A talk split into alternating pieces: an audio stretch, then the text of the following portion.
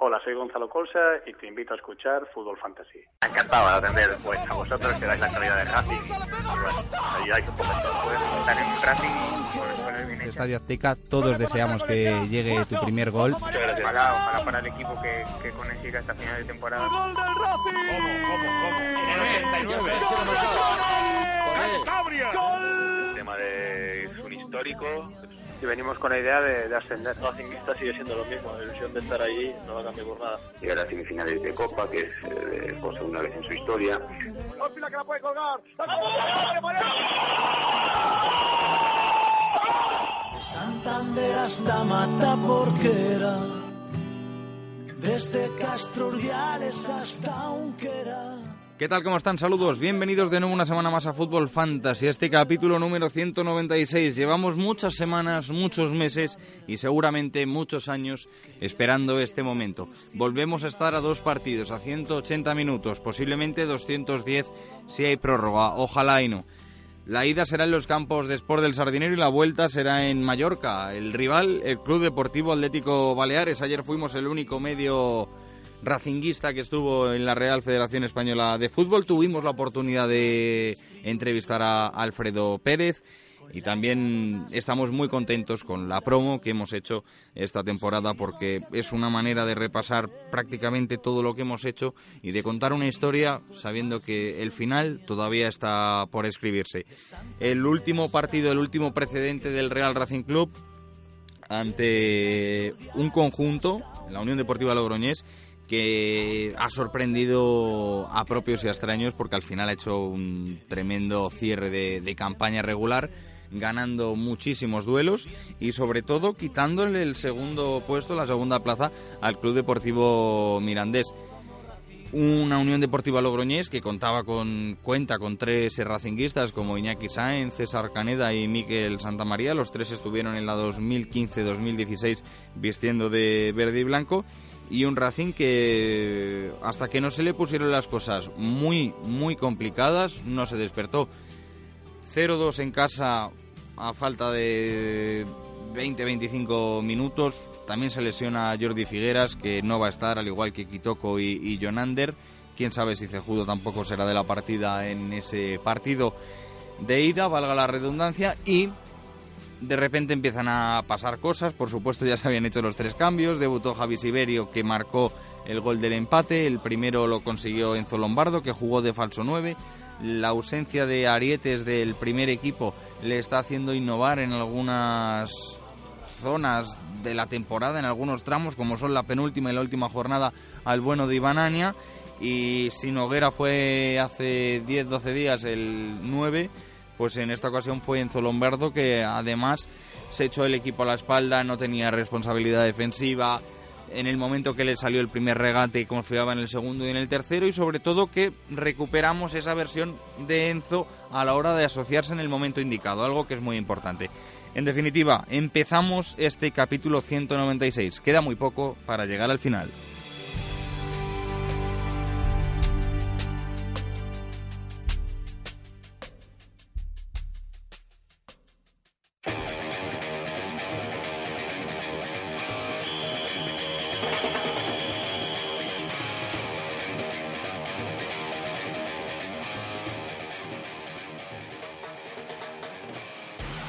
Fútbol fantasy. Fútbol fantasy. Fútbol fantasy. Fútbol fantasy.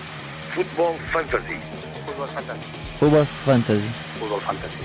Fútbol fantasy. Fútbol fantasy. Fútbol fantasy.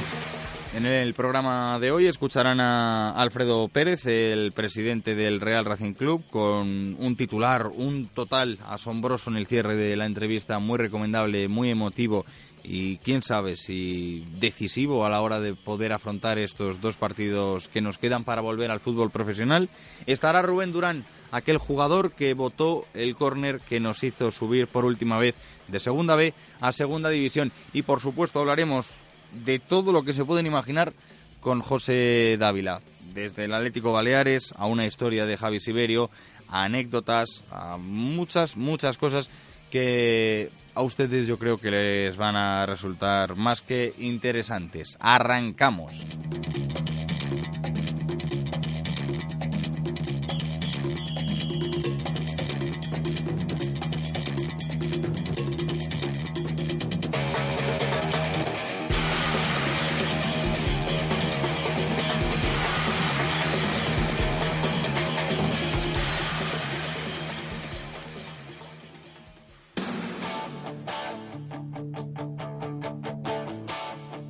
Hola, soy Sergio Canales y nada, animaros a, a escuchar Fútbol Fantasy que, que seguro que vais a pasar un buen rato. I got my first real six string, bought it at the five and dime. Played it till my fingers bled. Was the summer of 69.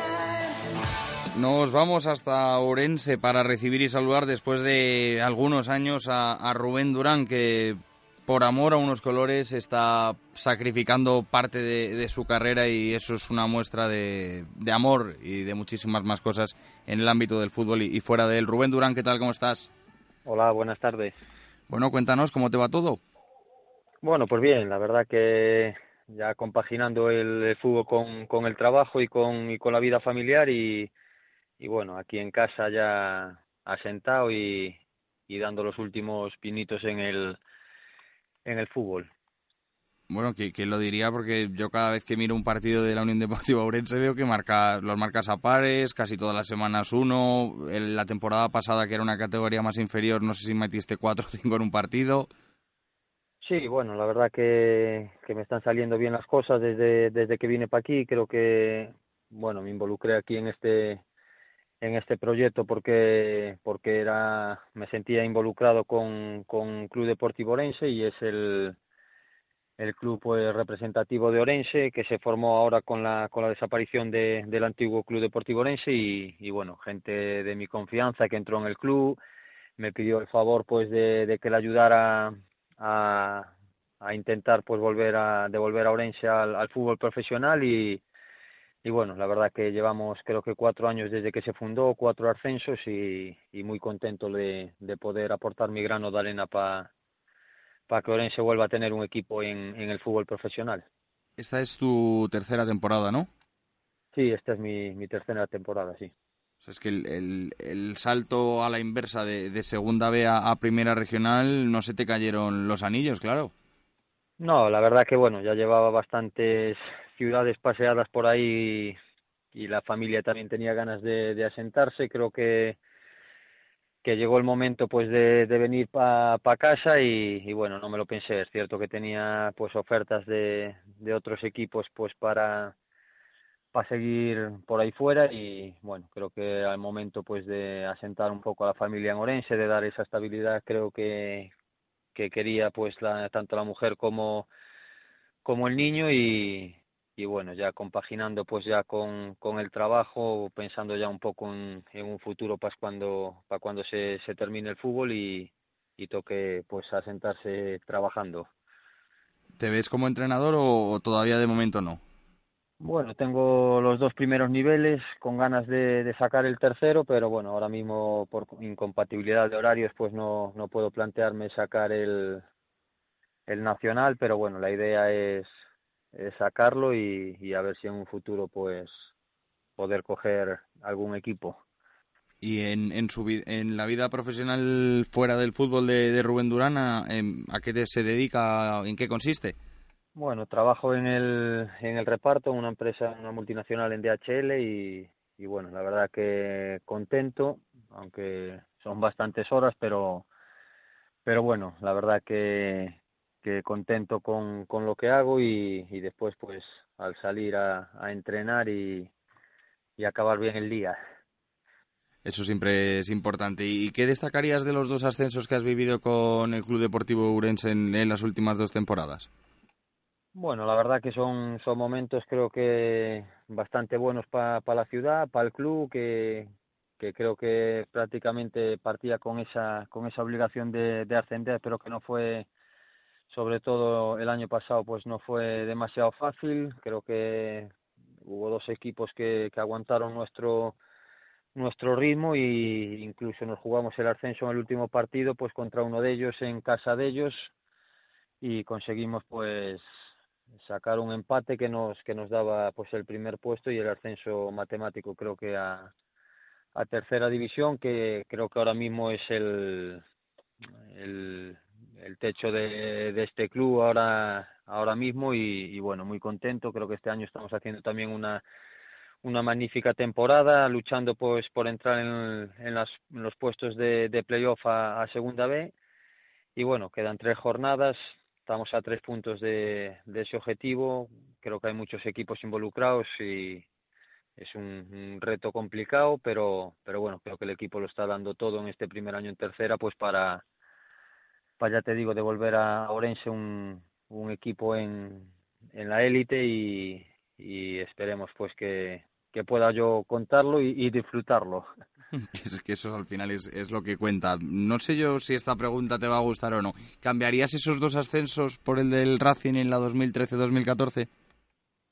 Bueno, son, son momentos distintos, es decir, aquí en Orense es la ciudad donde, donde nací, donde había casi debutado en el fútbol profesional eh, cuando, cuando salí de juveniles prácticamente y, bueno, creo que aquí tengo muy buenos recuerdos. Estos dos ascensos pues lo ponen un poco la guinda a ese, a ese currículum, pero bueno, que está claro que el, el ascenso con el Racing fue uno de los mejores momentos de, de mi carrera, sobre todo por la forma en la que en la que se consiguió pues en esos últimos minutos en un córner sacado por mí y creo que era un momento importantísimo para el club en ese en esa época creo que de la continuidad de, del Racing depen, dependía pues de que de que el club consiguiese el ascenso.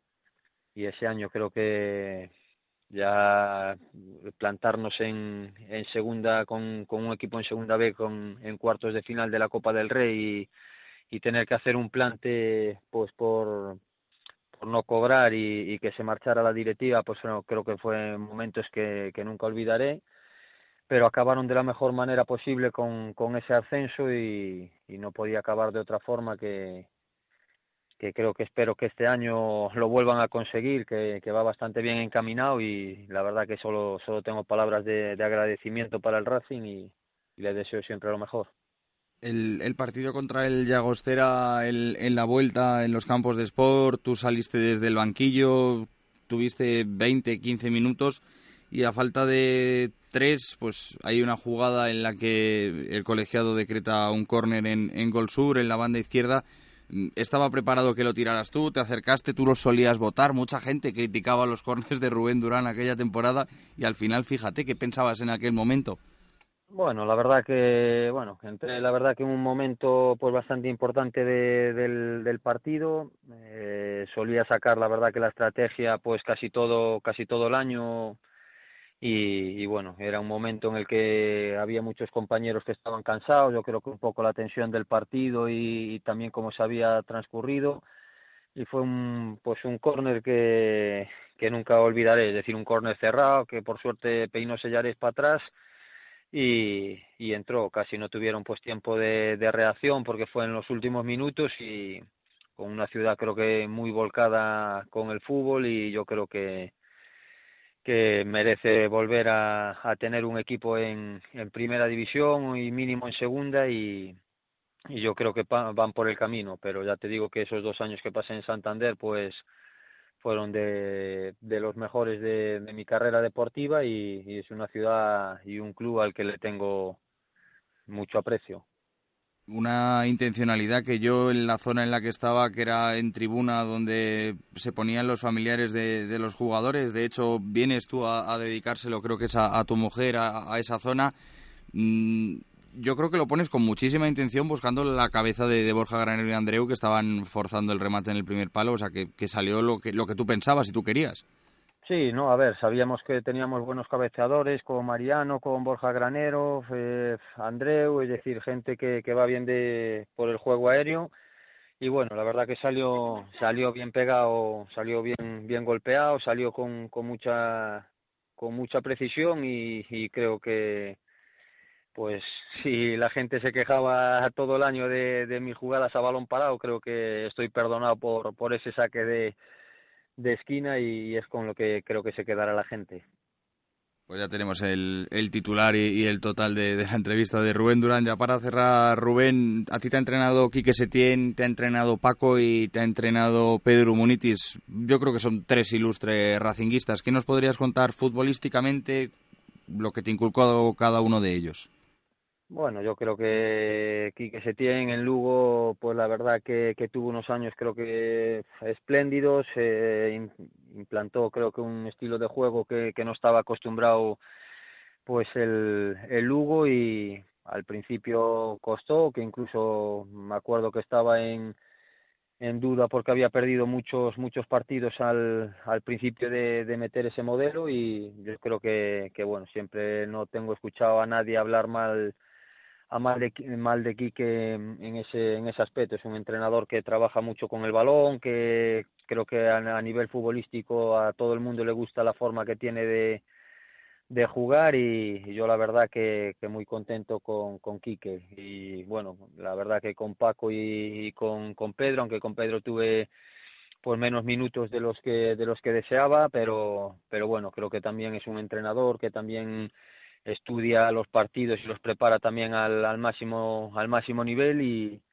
y creo que que la verdad que, que también hizo un, un buen trabajo, aunque acabamos descendiendo, pero, pero bueno, creo que llevábamos una dinámica que habíamos cogido con Paco, que nos habíamos metido pues ahí abajo y, y Pedro vino pues con esa ilusión de, de sacar el equipo adelante con, junto con Colsa y creo que estuvimos pues hasta el minuto 88 que, que empató el Sabadell contra el Osasuna pues salvados y, y por, por desgracia pues con ese gol pues nos fuimos para pa segunda B otra vez. Y, y Paco creo que fue un entrenador que apostó que apostó mucho por mí en, cuando firmó en el Racing y, y la verdad que también tengo muy buenas palabras con pues de, de él y, de su forma de creo que de trabajar también creo que es un entrenador que te da mucha libertad y, y yo creo que se vio tanto ese año en segunda B consiguiendo el ascenso como en Copa que, que hicimos una Copa espléndida pues que que también tiene mucho potencial como entrenador.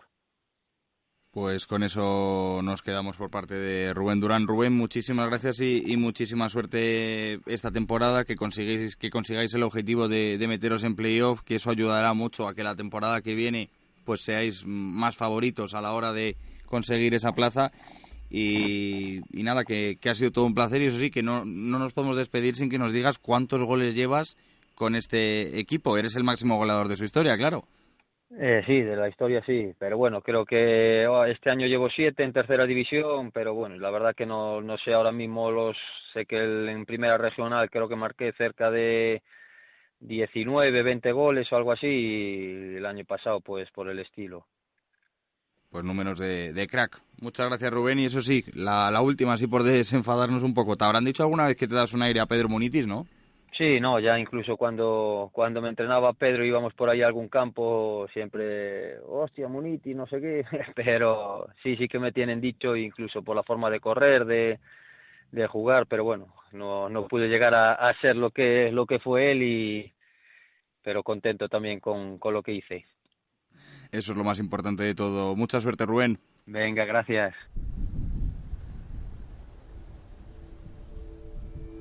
We'd howl ooh, ooh, ooh,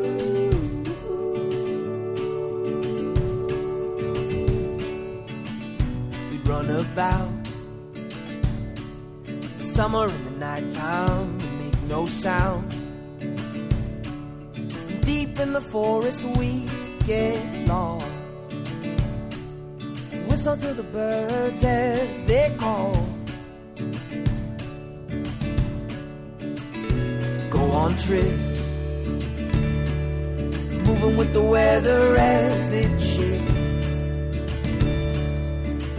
Hay que ir de viaje y no importa el clima. Esto es lo que dice la canción de Mighty Oax, Brother. Hermano José Dávila, ¿cómo estás y, cómo has vivido todas estas horas frenéticas que hemos tenido que pasar en el sorteo y con la incertidumbre de cuándo se jugará? Bueno, pues con mucha emoción en primer lugar, ¿no? Porque estás en los prolegómenos, ¿no? En la- el día D y la hora casi H, que nos falta saber la hora y el día, pero bueno, de, de- de ese anhelado ascenso en un- una época que el Racing, mira, históricamente el Racing no estaba acostumbrado a jugar muchas veces en estas categorías menores, sí lo ha hecho, pero era estar un año y subir, ¿no? No, no era como en esta época tan dura en la que llevas varias temporadas y, y parece que por H o por B, por de manera además muy dura, la, la mayoría de las veces con goleadas incluso y hasta en el sardinero, pues eh, no, no conseguías ese objetivo, ¿no? Bueno, parece que este año ese aldabonazo que ha pegado el Racing en la liga regular, quitando los últimos partidos, que, que parece que cada vez dejan, dejan una dudilla, ¿no? Pero pero un equipo parecía muy fiable, pues bueno, pues la gente está ilusionada y conocer al rival, ¿no? Y en esas estamos, ya le conocemos, sabemos ya muchísimas cosas del rival también y, y expectantes para ver lo que el fútbol siempre te deja de perlas, ¿no? El fútbol nunca es una cuenta exacta, nunca es una matemática y por lo tanto esas dudas, ese cosquilleo, pues uno le siente y ha ilusionado con ganas de, de vivirlo unas jornadas que están siendo un tanto raras a nivel deportivo porque el Racing parece que, que, no termina de arrancar o que está con el freno de mano echado pero realmente yo creo que hay ciertos momentos en estos partidos a priori malos o, de bajo nivel por parte del conjunto de Ibanania que nos permiten creer que cuando quieren saben hacerlo muy bien. Tenemos el ejemplo del Tartiere, tenemos el ejemplo contra el Leioa, tenemos el ejemplo contra la Unión Deportiva Logroñés de estar perdiendo por cero goles a dos con un futbolista menos y prácticamente levantar el partido sin saber cómo nadie. Sí, la realidad, mira, en el fútbol sabemos que la motivación es algo importantísimo, el estado físico también, eh, el ambiente en lo general también, ¿no? Y el Racing pues había perdido un poco muchas de estas cosas, ¿no? No hay una motivación en los partidos, ya es, es líder de manera clara hace mucho tiempo, virtualmente ni te quiero contar, ese es el liderato estaba conseguido, ¿no? Eh, entonces ahí no no había, ¿no? No había ese tirón. La realidad también es que el Racing empezó muy fuerte, con un inicio de campaña y sobre todo de pretemporada increíblemente duro y el Racing salió muy chisposo y hombre, tampoco se tiene esa continuidad, ¿no? Pero sí que es verdad que en momentos puntuales, cuando ha tenido que enseñar muestras de carácter y de, buen juego, pues bueno, más o menos lo ha sacado, ¿no? Yo creo que ha habido momentos importantes en estos últimos partidos, a pesar de que de ocho solamente, solamente se ha ganado uno, pero sí que en Leyoa yo volví a ver ese equipo chisposo, que iba a la presión alta, eh, que tenía, que controlaba el partido de esa manera que nos encantó y nos enamoró, ¿no? Y bueno, pues el otro día en Logroño fue capaz, ¿no? Después de una primera parte mala y en el que el rival se puso, por, por, muy por de encima, pues supo remontar y de qué manera, ¿no? Incluso para haber conseguido conseguir la victoria. Bueno, pues esas cosas son las que te dan pie a que el Racing City tiene todavía esa chispa, esa, ese juego y la motivación la va a coger sí o sí, ¿no? Porque el sardinero va a ser una olla a presión, con un sardinero lleno, con un ambientazo y el futbolista sabiéndose lo que hay en juego. Bueno, yo creo que no ahí no se va, se va no se va a perder ninguna esencia de lo que se necesita para que el Racing dé el do de pecho, ¿no? Lo único importante sí es lo que comenta Ibanania, ¿no? No recibir gol, portería cero, ¿no? Y, a partir de ahí generar los, los goles para poder ir allí a Somar Ferid y generar ese, ese ascenso allí, ¿no? Pero bueno, ellos también están en eso. Sí, la verdad que no hay que decir que hay rival pequeño aquí porque estamos curados de, de, espanto después de dos tremendos fracasos, además contra equipos del grupo 3. Algún día habrá que preguntarle a alguien por qué Llagostera, por qué Reus, por qué Barça B y por qué ahora Atlético Baleares. Da igual en el grupo en el que esté el Racing que siempre cuando queda campeón y tiene que jugar una final, su rival va a ser el del grupo 3. Sí, eso es verdad, ¿no? Aunque es verdad también que, nos ha ido a tocar el, rival del grupo 3 en el que, claro, no lo vemos nosotros igual que lo ven ellos, ¿no? Ellos ven pues que el equipo el año pasado sufrió, que prácticamente salió del descenso con muchísimos apuros después de fichar a Maxim Mandiola, que fue por el tercer entrenador allí, ¿no? Y que consiguió conectar, ¿no? Y a partir de ahí, pues tampoco se ha hecho un esfuerzo económico enorme allí en la isla pues bueno, han ido a un equipo que está muy bien armado, pero tampoco es la panacea. Y, y sin embargo, pues han ido consiguiendo de, ir de menos a más, ¿no? Y esa solidez en casa, donde solamente han dejado, han perdido un partido, fue la jornada creo que cuarta ante el Sabadell, pero esa fortaleza que les ha dado Son Malferid y esa fortaleza que les ha dado esta segunda vuelta, desde menos a más les da cierta confianza. Aunque ellos también se dan cuenta y son conscientes de que los partidos los ganan por la mínima, ¿no? Y que los ganan con sufrimiento, incluso, diría yo, no, no con una claridad tremenda. Y ahí, bueno, pues por ahí también tienen alguna dudilla, ¿no?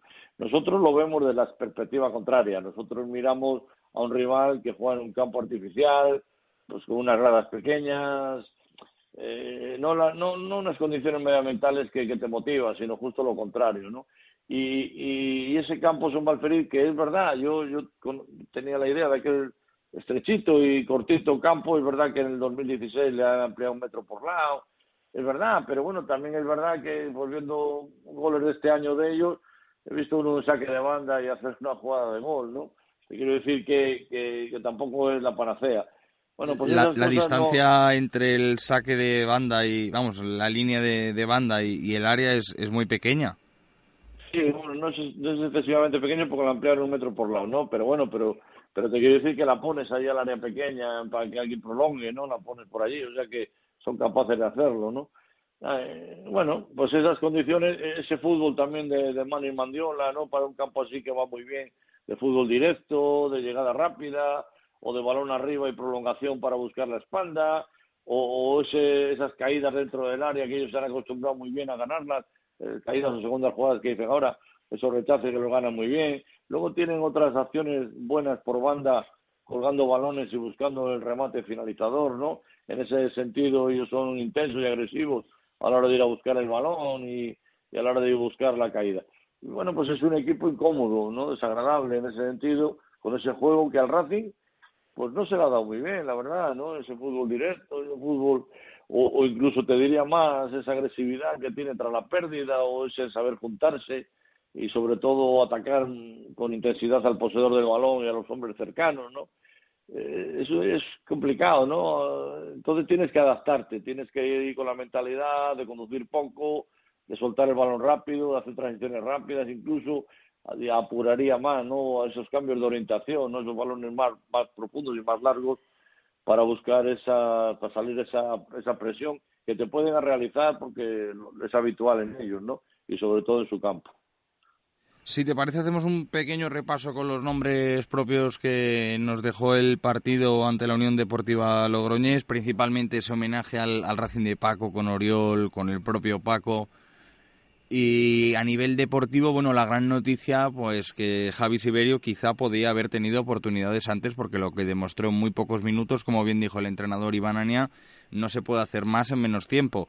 Mm, Yo creo que es un jugador aprovechable, pero también las circunstancias han hecho que pueda tener su oportunidad. O sea, no ha estado Barral, no está Jonander, Dani Segovia ya cuenta solo para ciertos momentos específicos en los que el entrenador considera que, que, puede ser útil, ya no tiene esa confianza tan plena en él.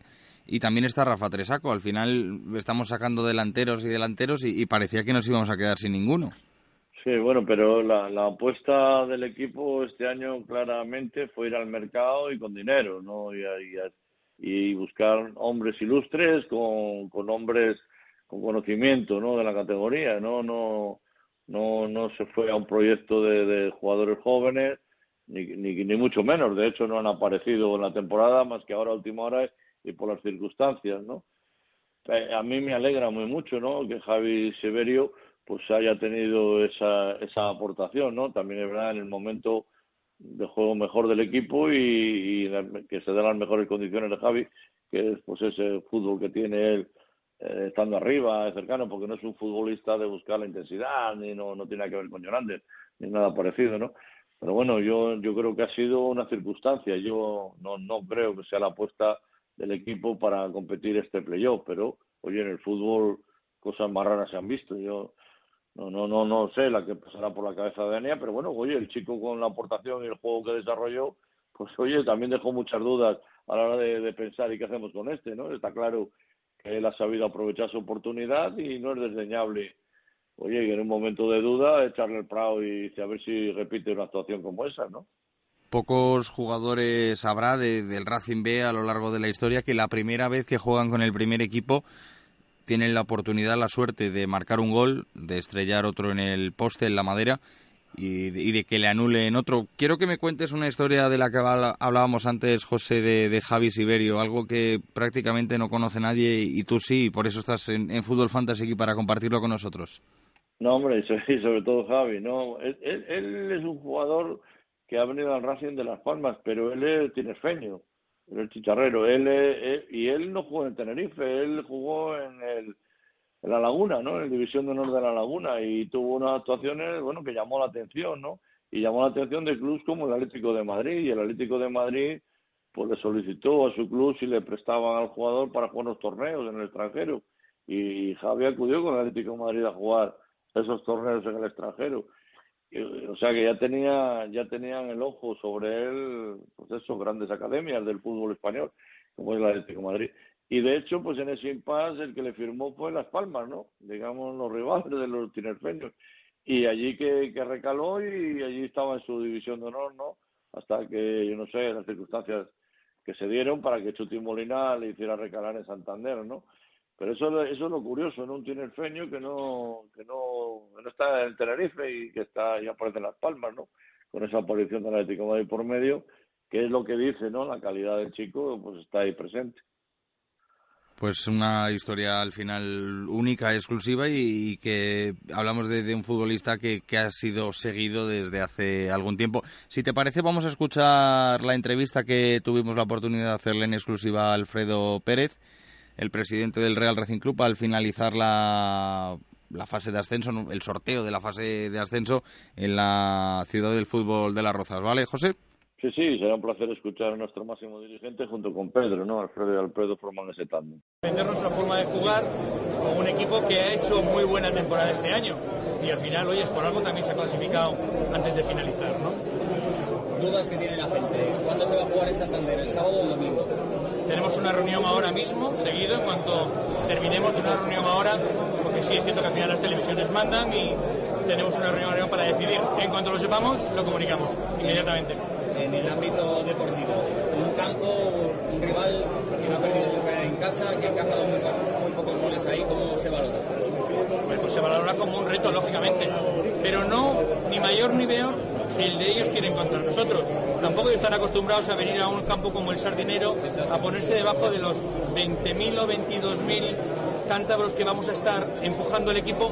Eso no todos los equipos lo aguantan y entiendo que será un reto para el Baleares. Un reto para el propio Racing.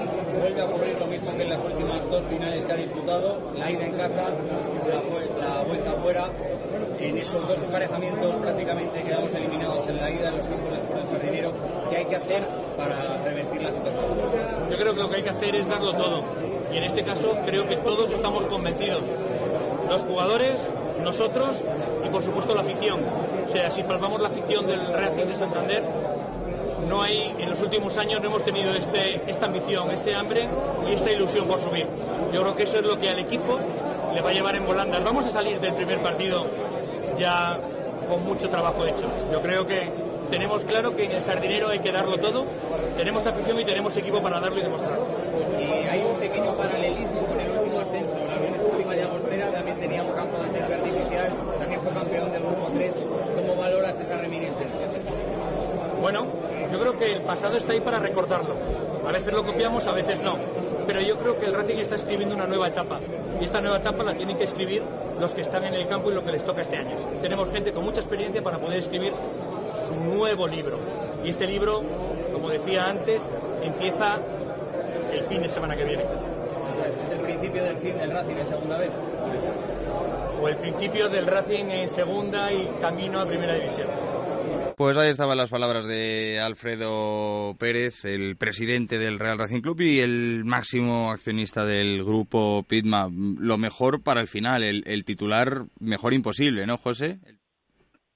Sí, bueno, mira, yo, yo lo que observo es que Alfredo quiere contar la historia racinguista como una, un libro nuevo. A mí me parece un capítulo nuevo, pero el libro del Racing es un libro de oro y es un libro muy importante y, y, y tener un capítulo dentro de esa historia de oro, ese libro, pues me parece ya bastante importante. Lo que estamos viviendo es una época mala y es una época que nos está costando salir de la segunda división B, pero seguimos estando en la segunda división B y todavía no hemos dado el salto. Ojalá me le demos de aquí a 15 días o 18, pero perdón, menos, menos que estamos ya entre semanas.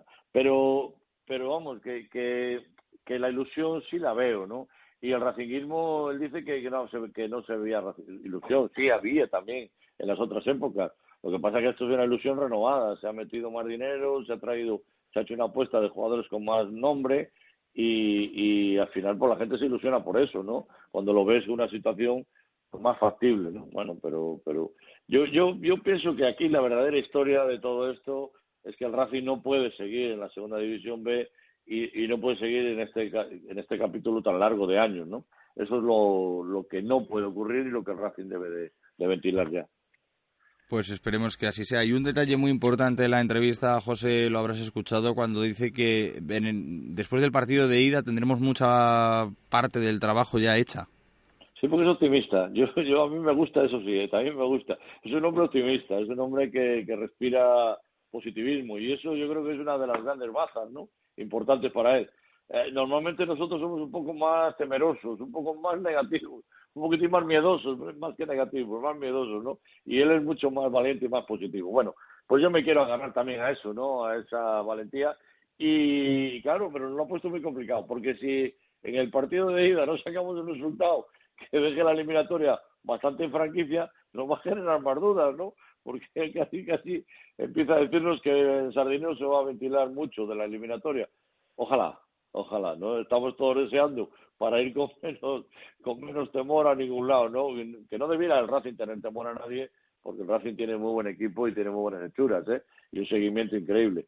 Pero vamos, pero que, que ya lo ha puesto muy un poco un poco alto el listón. Si te parece, José, vamos a analizar el posible 11 que, que puede tener en su cabeza, en sus planes, Iván Ania con César Negredo y todo su cuerpo técnico. En la portería no hay dudas, Iván Crespo. No, Lateral derecho, salvo sorpresa mayúscula, Aitor Buñuel. Aitor. Y Julen a la izquierda y los centrales los que tenemos, ¿no? Oscar, Mm, sí, bueno, que lo Artúa. mm, ¿Tienes, tienes dudas? Sí. Mm, Yo creo que puede que Chus Puras tenga su oportunidad y que sea Sí. Julen Castañeda el central izquierdo que supla a Jordi Figueras junto a Olartúa. Ah, bueno, vale, vale, vale, vale, bien, bien, Arturo, vale, vale. No, no, no, no me parece ni bien ni mal. Es decir, el bajo por parte de Jesús Puras me alegra muchísimo. Por lo tanto, no sé, pero bueno.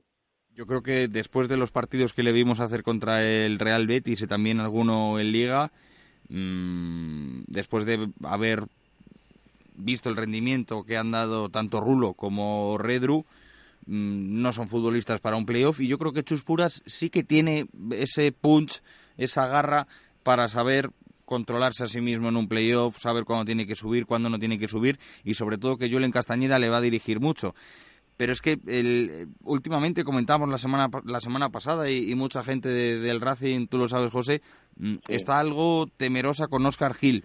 Mm, Parece que Artúa la- le ha ganado la partida con, con menos nombre y menos trayectoria. Claro, es que yo cuando te oigo lo de la aparición de, de Jesús Puras en el lateral zurdo, no creo que sea por, por Julen ni por Jesús, sino creo que yo me- estaba viendo oliendo que, que podía ser por Oscar Gil, ¿no? Por, las por las dudas que puede generar Oscar Gil. Y sobre ahora, porque al principio la gente le veía como un, como un super crack, ¿no?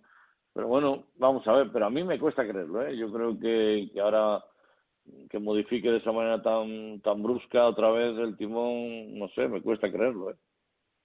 Yo de, de Julen como central me fío bastante por lo que he visto esta temporada y es una cosa que el año anterior, cuando Gonzalo y, y Regalón no, no estaban bien ninguno y no teníamos ningún central puro zurdo, yo creo que Julen Castañeda hubiera rendido muy bien porque le hemos visto hacer muy buenos partidos y sobre todo aportar muchas cosas tanto al juego defensivo como a la hora de crear lo mínimo que se le puede pedir a un central, ¿no? Que no se equivoque.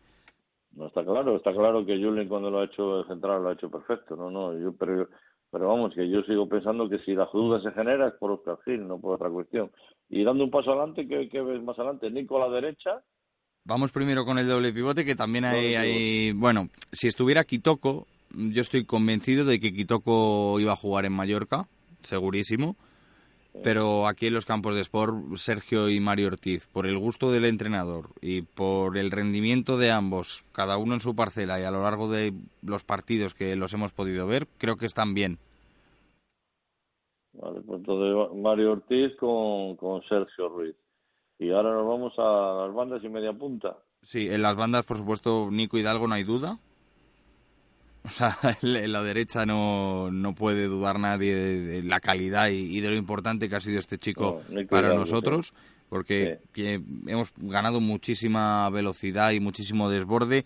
El Racing ha sido un equipo muy incisivo por ese carril del 7 y durante toda la temporada pues ha, ha regalado asistencias, ha marcado muchos goles y sobre todo ha generado mucho peligro contra todos los laterales izquierdos a los que se ha enfrentado. Sí, ahí no hay duda ninguna, Nico Hidalgo. A la izquierda, En la izquierda, ¿tú crees que llegará a Cejudo? no. Segurísimo que no. No, yo, no, es una creencia. Yo no tengo ningún, ningún dato ni ninguna información, pero me cuesta creerlo. Pues ahí está la gran duda, porque son tres para un puesto. Mm, Callarga y Enzo. Cejudo, Enzo y, y Callarga. Enzo vuelve a Mallorca. Sí, No sé.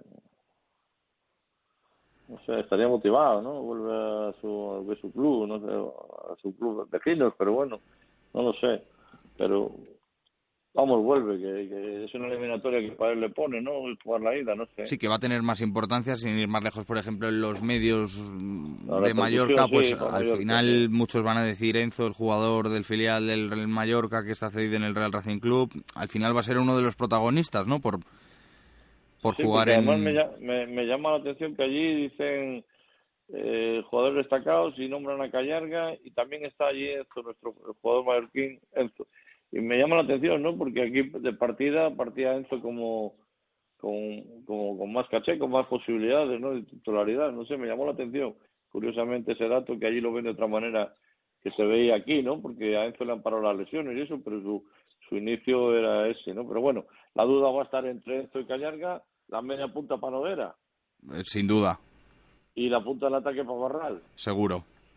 Entonces, bueno, pues más o menos un once definido con esa sorpresa, posible sorpresa para mí, no digo que para otra gente, de la aparición de Chuspuras en el lateral zurdo. No sorpresa porque no lo esperaban, no que no que no lo considere que sea una buena opción, ¿eh? que, que considero que también una buena opción, porque como tú bien has comentado al principio, eh, cuando tuvo esas apariciones fue de menos a más de una manera clarísima, pero siempre ese menos en un listón alto, es decir, eh, no no no fue un menos pobre, sino alto. Y por lo tanto, pues bueno, pues es una opción, pero vamos, veríamos a ver el devenir. Y, y fíjate, bueno, esto lo podríamos decir la, la semana que viene, según cómo haya ido el partido, pero yo estoy convencido, José, de que en la vuelta, en el partido de vuelta, Dani Segovia va a ser titular de media punta. Que es una pedrada que tengo y, y te lo dije hace algunas Sí. semanas cuando comentábamos lo de si nos toca el Atlético Baleares, hará lo mismo que hizo Paco con el Llagostera a la hora de alinear a Mariano detrás de Cone. Sí, por aquello de buscar ese juego aéreo, ese que, que yo de verdad eh, tiene altura, pero no es que sea un magnífico juego aéreo. Hay futbolistas que a veces con menos altura que lo tienen, ¿no? Pero bueno, él tiene esa altura y por lo menos impresiona y va a llamar la atención, ¿no? Porque ese juego, buscando ese juego aéreo, buscando ese juego aéreo de prolongaciones, sí que ahí se puede se puede ocurrir. Y cuidado también con el balón parado, el juego aéreo, ¿no? Tanto el ofensivo como el defensivo. En este caso el defensivo, por aquello de que ellos se, han maneja, se manejan muy bien, ¿no? Y han metido muchos goles, ¿no? Y muchas veces no siempre de, de, remate directo, sino de segunda jugada después de un saque de balón parado, eh, tanto de falta como de, saque de esquina. Bueno, pues sí, pues, jugadores altos van a ser importantes que tengan buen juego aéreo, bueno, van a ser importantes, sí. Allí Somos Feliz, me refiero. Sí, sí, sí. y esperemos que los campos después del Sardinero, los corners estén los corners a la hora de defenderlos, que, que estén bastante preparados y que se pueda, pues, sacar un rédito importante del partido. Sobre todo, yo me estoy imaginando a un Racing muy protagonista con el balón, queriendo mucho, robando mucho en campo contrario, pero también es cierto que es que al final cuando todos sabíamos que iban a llegar este tipo de partidos, había tres futbolistas trascendentales como Jonander, Kitoko y Jordi Figueras, que si analizas cómo es el juego del Racing, al final todos en cada una de las parcelas encajaban mucho, porque la salida de pelota de Jordi Figueras es clave para que el equipo se sepa abrir y juntar en el momento indicado. Lo de Kitoko, pues lo que conocíamos, pero al final el nivel no ha sido el esperado por el recorrido que tiene. Y lo de Jonander, porque el trabajo defensivo que hace en zona avanzada desde que saca el portero es único. Sí, y ayuda muchísimo ese, ese juego a, a, lo- a la mejor esencia del Racing, ¿no? Porque el Racing, donde se encontraba cómodo, era en campo contrario y con esa presión tras pérdida, no presión alta tras ellos querían jugar desde atrás, el Racing recuperaba rápido el balón. Y José, tenemos, tenemos horario, la magia de la radio, aunque esto sea un, un podcast. El Real Racing Club jugará la ida en los campos de Sport del Sardinero ante el Club Deportivo Atlético Baleares el domingo a las 6.30, Ahí está, 18.30. ya tenemos horario. Tenemos horario, tenemos horario. De la ida y de la vuelta no. De la ida, de la vuelta no. O sea, domingo 6.30 de la tarde será el partido en el Sardinero. Sí, y llama la atención que lo haya puesto un medio de comunicación en vez del propio club, pero bueno, son, son cosas de, de allí.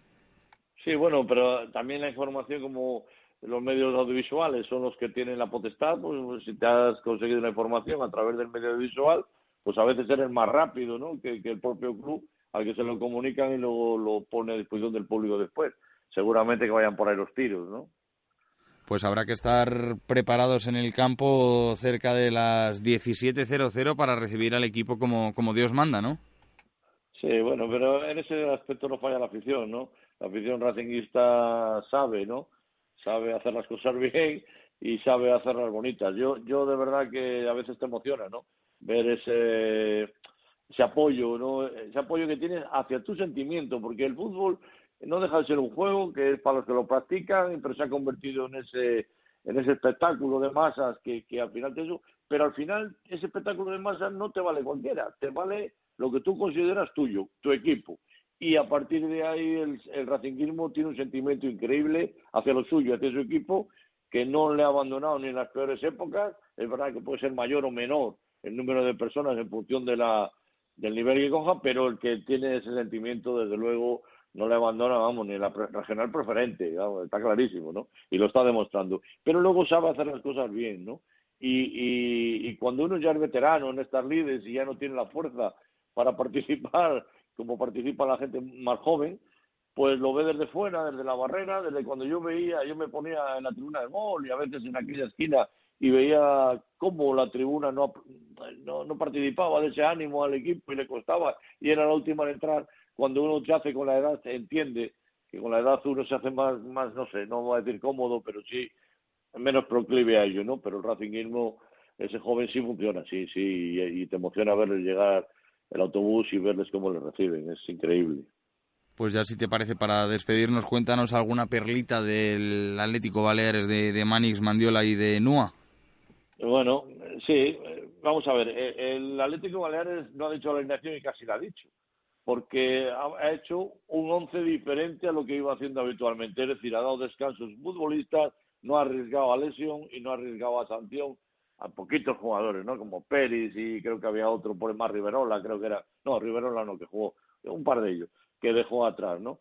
Con todo y con ello te dice que la portería va a estar eh, Karl Klaus, el portero alemán, que ya hace su tercera temporada, firmó, mira, este último año por un año nada más, un portero joven con muy buena envergadura y bueno, yo creo que, que él va a ser el titular seguro, ¿no?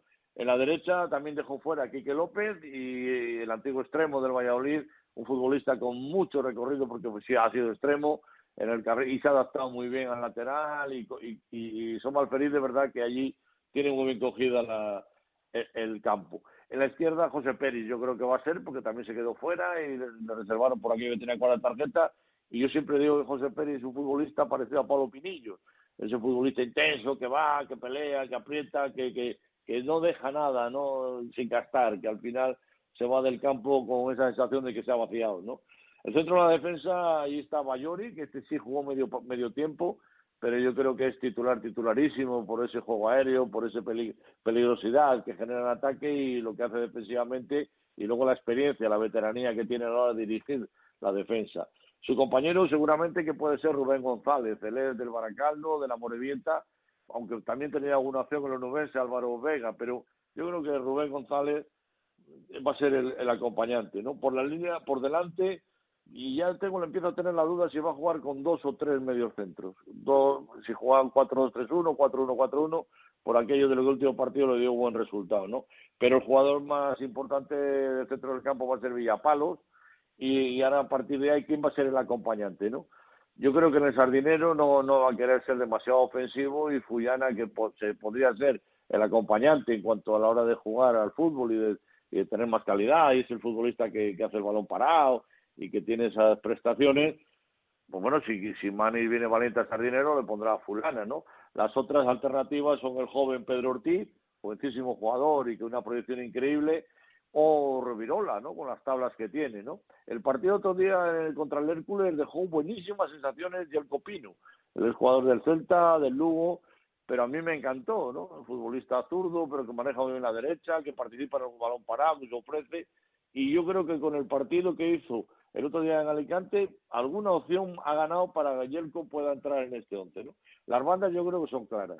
Por la derecha Canario, el jugador de Palencia, el palentino, Alberto Castaño, conocido por Canario, que este futbolista genera mucho es un futbolista constante, trabajador, que se maneja bien en la banda, que pone buenos centros, pero que incluso acude a finalizar cuando viene la jugada de banda contraria y yo creo que este futbolista tiene, tiene importancia y va a ser titular. Y por la izquierda la sensación, ¿no? El jugador jovencísimo de 19 años, traído por Tottenham, el londinense, Samu Sasua, que está haciendo una campaña muy buena, que, que está dejando muy buenas sensaciones, mucho desequilibrio en banda, también poniendo balones, haciendo dos para uno con Pérez eh, en aquella banda izquierda, ¿no? Y ahí la punta del ataque, eh, si fuera allí en casa, Nua, Marón iba a ser seguro, ¿no? En este caso, Marcos de la Espada cuenta también con muchísimas posibilidades de jugar fuera de casa. No creo que jueguen los dos. Si juegan los dos sería la apuesta más ofensiva y Manis iba por todas al sardinero. Me cuesta creerlo. Pero bueno, en ese perfil, la duda de la- lo que va a hacer con el centro del campo y el punta. Si juega con dos puntas, si juega con uno, 4-2-3-1, esa es la duda que me queda. Pero esto, con este condimento es, es con lo que se va a mover Manis Mandiola eh, en el primer partido. El primer partido va a dar muchas pistas para el segundo y las condiciones que que lleguen los futbolistas, ¿no? El balón parado, respetarle muchísimo, cuidarle muchísimo, las vigilancias defensivas cuando tengamos el balón, porque ellos hacen transiciones rápidas, los saques del portero largos para prolongaciones de punta sobre el otro punta o medio o media punta y las y las acciones por banda, ¿no? Saber bascular bien para taparla. Eso en el juego defensivo, en el juego ofensivo, yo creo que las transiciones también rápidas por parte del Racing, a ellos les cuesta correr hacia atrás. Eso durante el partido puede darse la circunstancia de que ellos alguna vez se vengan y te dejen espacio a la espalda, hay que buscarlo rápido.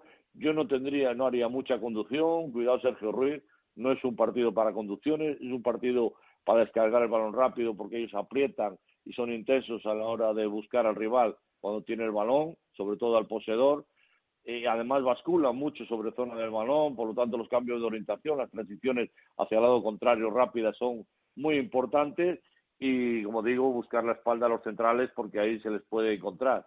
Eh, sobre todo pues a Bayori con esa envergadura que tiene ese físico pues hay que mover un poco el árbol no hay que buscarle y encimar y uno para uno y ahí podemos hacer mucho daño. A partir de ahí el fútbol nos dirá quién tiene la mejor tarde, quién acierta más y quién es definitorio en ambas áreas, ¿no? Porque las áreas, todos sabemos que deciden las eliminatorias más allá del buen juego, sino la, la importancia, la, la resolución que tengas tú en, ambas áreas. Esas yo creo que pueden ser las claves de este partido.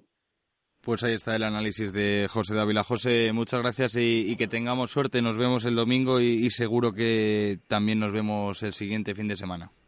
Pues habrá que intentarlo con todas las fuerzas del mundo mundial, ¿no? Arturo, será un verdadero placer compartir contigo esos minutos, el rato, y siempre con nuestra bandera, ¿no? En la mano como es el Racing, que es el que nos mueve, ¿no? Y que nos, que, que nos ha juntado incluso y a mucha gente, el que ha hecho que nos juntemos, ¿no? Gracias al Racing nos hemos ido conociendo mucha gente, nos ha hecho eh, tener el mismo sentimiento y parece que se crea cierta afinidad o mucha afinidad y por lo tanto ese va a ser el lujo que vamos a vivir en esa jornada eh, bonita, preciosa en el Sardinero, aunque no voy a decir histórica porque queda la vuelta.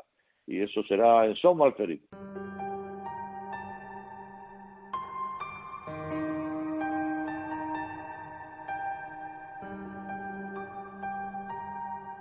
Joder, tío, la verdad que ser del Racing es una proeza, ¿eh? Pues fíjate estos últimos años, te acordarás en, en Albacete hace cuatro años que ganamos, Sabadell Osasuna, 2-0 en la primera parte y al final del partido empataron a 2 y habiendo ganado en Albacete nos fuimos para la segunda vez otra vez. Y luego acuérdate, la temporada siguiente, último partido en casa, ganamos al Coruso, quedamos primeros. Sí, quedamos primeros, pero luego nos metió tres el Reus en casa y uno allí. Pues sí, sí, aquello fue una debacle.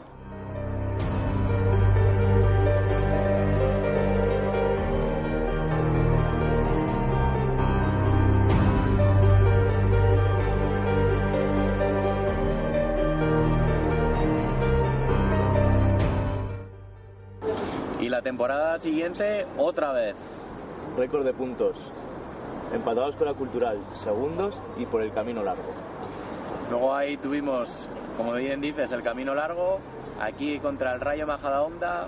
Buen partido, buenas sensaciones, pasamos.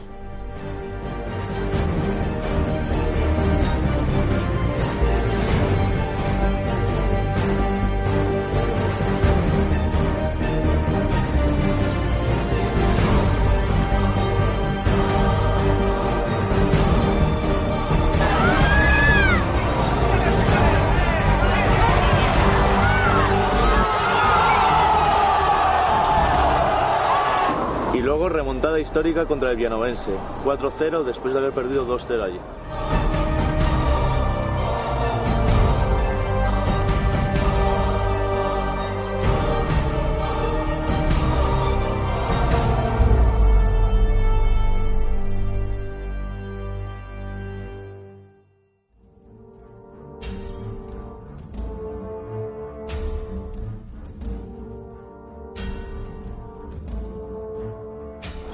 Solo nos quedaba el último paso. Pues sí, ese último paso que, que no era el nuestro.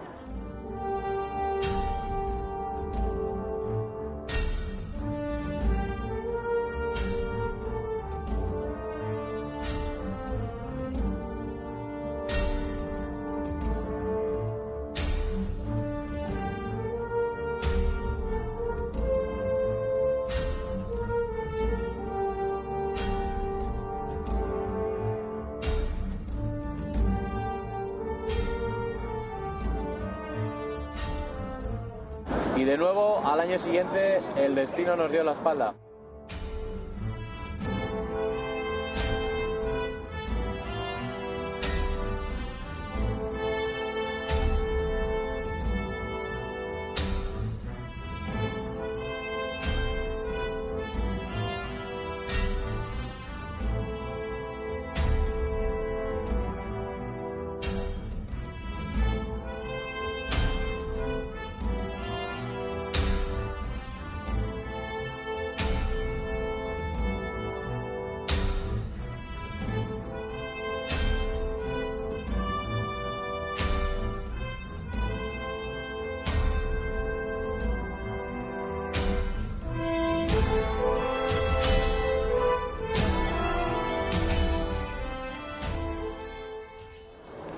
Olvida lo más importante, que estamos más cerca de vivir otro ascenso.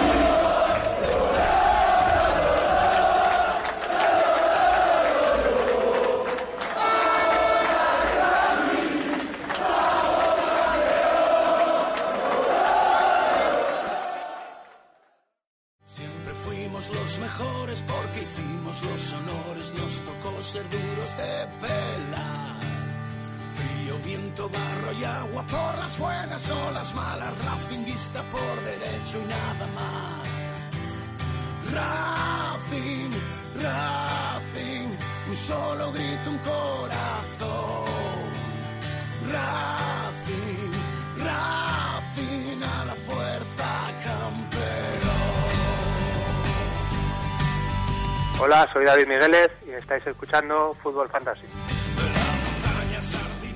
Pues hasta aquí el capítulo 196 de Fútbol Fantasy. Esperamos que os haya gustado y que lo hayáis disfrutado y que el 197 sea bonito, que el 98 sea lo más precioso del mundo mundial, que el 99 nos haga continuar soñando y que el 200 sea algo inolvidable y que podamos hacer historia de alguna manera o de otra, como tratamos de hacerlo desde 2013, desde estos micrófonos de Europea Radio. Muchas gracias y mucha suerte.